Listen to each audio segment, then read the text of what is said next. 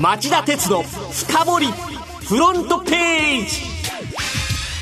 皆さんこんにちは。番組アンカー経済ジャーナリストの町田鉄です。皆さんこんにちは。番組アシスタントの杉浦舞です。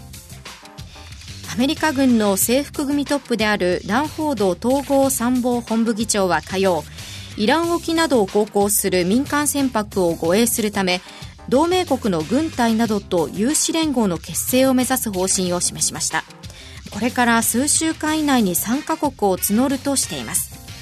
これに対し野上幸太郎官房副長官は水曜午前の記者会見でアメリカなど関係各国と協力してこの地域の緊張緩和に努めたいと答えるにとどめ有志連合への対応についての言及はしませんでした。はい、えー、アメリカが有志連合の活動地域として想定しているのはホルムズ海峡。ここは産油国に囲まれたエネルギー供給の大動脈です、はい、この周辺では先月下旬にも日本の会社が運航するタンカーなど2隻が攻撃され各国は自国の船舶を守るべきだとトランプ大統領がツイートしてました。昨日の木曜日にはイギリスの国防省がイラン船3隻がイギリスのタンカーの進路を妨害。イギリスの軍艦が警告を発したところで立ち去ったと公式発表して国際法に反した行為だと非難する騒ぎもありました。そうでしたね。有志連合の件ではアメリカが踏み絵的に日本の参加を要求してくる可能性がありますが応じればイランの日本への信頼を損ないかねない。また戦闘のリスクが高ければ国内法に抵触する可能性もある。日本は難しい選択を迫られかねません。注意深くウォッチしていく必要がありそうですさて、この後はいつものように町田さんが選んだ1週間の政治経済ニュースを10位からカウントダウンで紹介していきます。町田鉄の深掘りフロントページまずは今週10位のニュースです。官報郵便の2社長がお詫び会見。保険の不適切販売が見つかったかんぽ生命保険の上平光彦社長は水曜日本郵便の横山邦夫社長と記者会見し多数のお客様に不利益を生じさせ保険募集の信頼を損ねた点を深くお詫びすると頭を下げました。官報では保険の乗り換え時に顧客が不利益を被ったケースが今年3月までの5年間で2万3900件見つかっており不利益を与えた顧客に契約復元措置を取ることやノルマ見直しに言及しました。一方で金融庁が業務改善命令を出す可能性もあり郵便ブランドの信頼が損なわれるのは確実な情勢です。皆様にご迷惑ご心配をおかけしてすいませんでした。日本郵政グループではえー、官報日本郵便の保険乗り換え問題だけじゃなくて、えー、僕が社外取締役をしているゆうちょ銀行でも高齢者向けの投資信託の不適正販売が見つかり、抜本的な調査を進めているところです。改めて社長以下の執行部に対し、えー、早急に全容を把握して、けじめや再発防止策を講じるよう申し入れているところです。えー、第9位のニュースはこれです。セブンペイにセキュリティ上の欠陥。スマートフォンを使った決済サービスセブンペイを組み込んでいるセブンイレブンジャパンの公式アプリセブンイレブンアプリの一部にセキュリティ上の欠陥があることが昨日判明しました。第三者が Facebook や LINE などの外部 ID で不正にログインし個人情報を盗み取る可能性があるということです。えー、先週のセブンペイの不正利用事件で悪用されたかどうかはまだ明らかになってないんですが、セブンアイ・ホールディングスは昨日の夕方、Facebook や LINE といった5つの外部アプリの ID を使ったログインをできないようにしました。これらの ID の一部の情報が分かれば本人になりすましてログインできちゃうからだそうです。えー、では8位のニュースはトランプ政権を酷評したイギリスの駐米大使が辞任。イギリス本国向けの香典でアメリカのトランプ政権を無能などと酷評していたことを大衆紙に暴露されたイギリスのダロック駐米大使は水曜。これ以上職務を続けることが難しくなったとして辞任を申し出て了承されました。メイ首相らは大使の人事を決めるのはイギリス政府だと留任させる構えでしたがトランプ氏が大使は相手にしないなどと非難を強めておりダロック氏が自ら身を引いた格好となっていますメイ首相は、えー、大使の見解には同意していないものの、ダロック大使を全面的に信頼していると述べるなど、一貫して大使擁護の姿勢をとってきました。辞任が決まったことについても、メイ首相は、えー、内閣全体が大使を支えると確認した後だけに非常に残念だと述べたそうです。7位のニュースはこれです。スマホを使ったタクシー配車を DNA が京都大阪でも展開。アメリカ、中国企業と三つどもえの競争に。DNA は月曜、大阪府と京都府のタクシー事業者と連携。AI を使ったタクシー配車アプリモブのサービスを始めたと発表しましたモブのサービス展開は神奈川県と東京都に続くもので関西では初めてですモブは利用者がスマートフォンなどを通じて芸者希望の場所を指定すれば、最も近くのタクシーを選んで、運転者に、運転手に、えー、通知する仕組みです、はい。この地域では中国の DD とアメリカのウーバーテクノロジーズが DNA に先駆けてサービスを展開しており、日本、アメリカ、中国3社のどこが覇権を握るか、先行きも注目されそうです。続いて6位のニュースは FRB 議長が議会で利下げの必要性高まると証言。FRB アメリカ連邦準備理事会のパウエル議長は水曜、アメリカ議会下院の金融サービス委員会で証言し、より緩和的な金融政策の必要性が高まっていると述べ、早ければ今月30、31の両日に開催を予定している FOMC 連邦公開市場委員会で利下げに転じる意向を表明しました。えー、FRB が利下げに踏み切れば、およそ10年半ぶりの利下げとなります。FRB は2015年末に利上げを再開し、これまでに政策金利を9回引き上げて2.25から2.50%にしてました。えー、パウエル議長が利下げを必要とした理由は、貿易摩擦に伴う企業の投資意欲の減退と物価の停滞懸念です。利下げ期待が高まり、昨日木曜日のニューヨーク株式市場では、ダウ工業株30種平均が過去最高値を更新。前日比227ドル高の2万、2万7000飛び88ドルで取引を終えています。それでは5位のニュースは、はやぶさ2が2度目の着陸に成功。竜宮の砂も採取か。JAXA 宇宙航空研究開発機構は昨日午前、探査機はやぶさ2が地球からおよそ2億4000万キロメートル離れた小惑星リュウグウへ着陸し地中からのサンプルの採取に成功したとみられると発表しました着陸は2月に続く2度目で人工的に作ったクレーターの近くに降りたとのことです。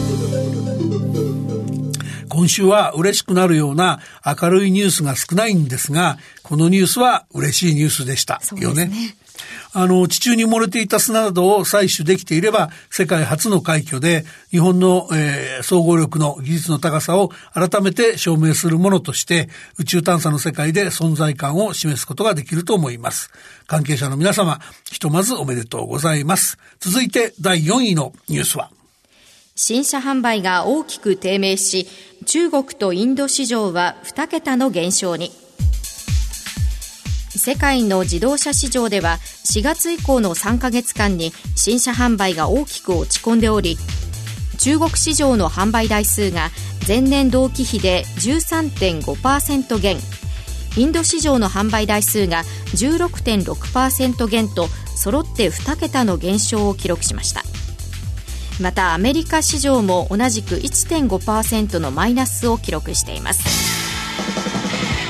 日本市場は4月から6月にプラスを維持したんですが、10月に消費増税が控えていますので、先行きは不透明です。で、2019年の通年で世界販売台数を見ると、リーマンショック直後の2008年から2009年以来の2年連続前年割れが濃厚になってきています。自動車産業は裾野が広くて、えー、この販売低迷が長引くようだと、経済を大きく冷え込ませるリスクがあり、懸念されています。まずは10位から4位までのニュースをお送りしました。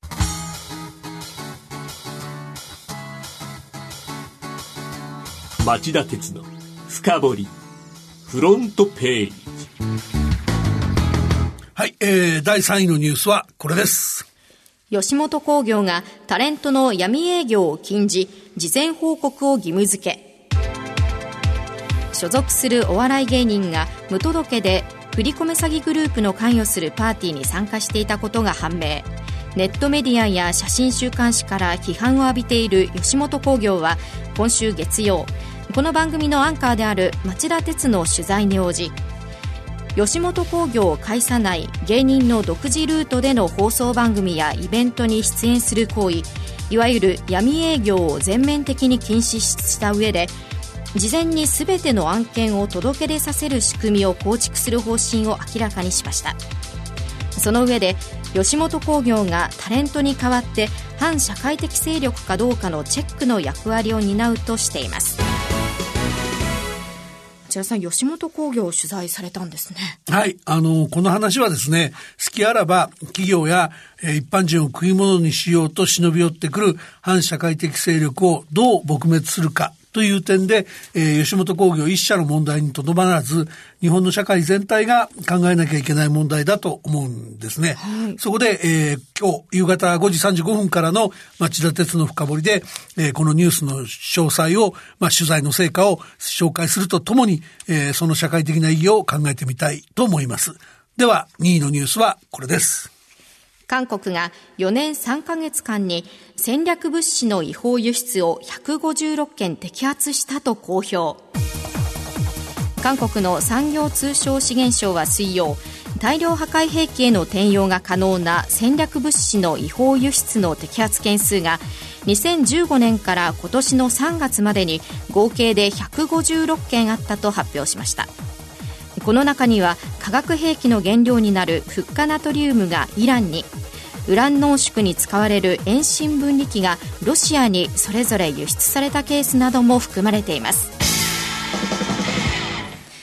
さん、韓国の主張に説得力はありますか？いや、ないと思いますよ。あの、むしろですね、韓国が信頼に値しないってことを自ら明らかにした格好だと思うんです。あの、韓国は、その、あの、摘発したことを韓国の輸出管理制度が効果的に運用されている証拠だって主張してるんですけども、これ、輸出されちゃってから自己的に摘発したっていうんじゃ、到底胸張れる話じゃないはずですよね。で、これらの戦略物資の輸出先には安全保障上の友好国どころか仮想的国とみなさざるを得ないところがいくつも含まれてますから、えー、そういう物資がリスキーな国に輸出されてしまった事実、大量破壊兵器の製造に転用されかねないリスクこそ目を向けるべきだと思います。で、日韓両政府は今日午後2時から、えー、韓国への輸出規制を厳しくする措置に関する課長クラスの会合を経済産業省で開いてますが、これはあの韓国が求めていた協議ではなくて、えー、措置の説明の場です。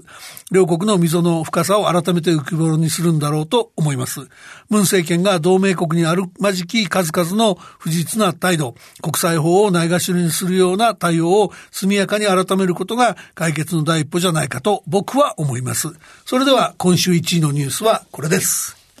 元日の人口が10年連続で減少。外国人は最多の266万人に。総務省が水曜に発表した住民基本台帳に基づく今年1月1日時点の人口動態調査によりますと日本の人口は前年に比べ43万人少ない1億2477万人にとどまり10年連続の減少を記録しました減少幅も1968年の調査開始以来最大となっています。一方外国人は16万人増えて過去最多の266万人となりました。全体に占める割合も2.1%に拡大しており働き手としての存在感が高まりつつあります。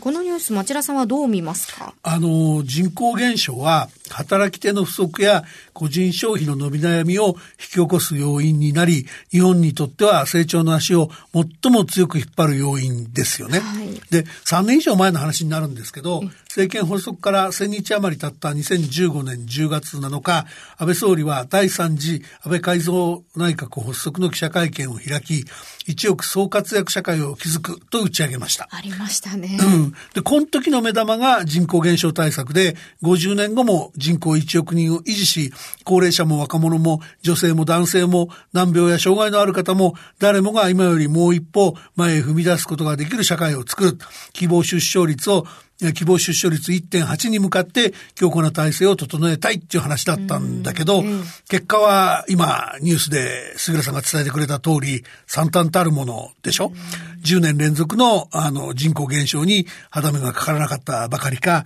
出生数は3年連続の過去最低の更新だし、出生率も2015年の1.45から2018年の1.42と反転どころか下がり続けてるんですよね。うんこの失敗の原因というのは何なのでしょうか？あの、もともと7兆円とか8兆円の予算を投じることや、えー、外国人労働者を直ちに大胆に入れないと効果がないっていう試算がシンクタンクからも寄せられてたんですけど、これを黙殺しちゃってですね、あの、待機児童対策ぐらいしか手を打たなかったことが問題で、遅ればせながら今年4月から外国人労働者の受け入れを増やしたんですけども、これも当時の試算と比べれば規模が全然小さすぎるんですね。なので、その、そういった人口対策、外国人のあの、受け入れ対策、それから生産性の向上とか、日本本型労働観光の見直しなんかを全部合わせて抜本的なテこ入れをやらないと事態の改善は見込めないと思います。以上、町田さんが選んだ10のニュースをカウントダウンで紹介してきました。さて、この後5時35分からの町田鉄の深掘りは、サインのニュースで紹介しましたように、闇営業批判に吉本興業が出した回答、反社会的勢力とのつながりは断ち切れるのかと題してお届けします、うん、あのー、これ言われてることはですね、い、まだに変わってないと。あのいうこと吉本が体質転換できてないっていうこと言われてるんだけど、はい、それ全然その見方間違ってますよっていうことも含めてですね、はい、あの5時35分からの番組の中ではお話したいなと思ってますんで。さんが実際に取材をされたということですね。そうですね。あの向こうの執行役員にあってこってり話を聞いてきましたそれではこの後再びお耳にかかりましょう。さようなら。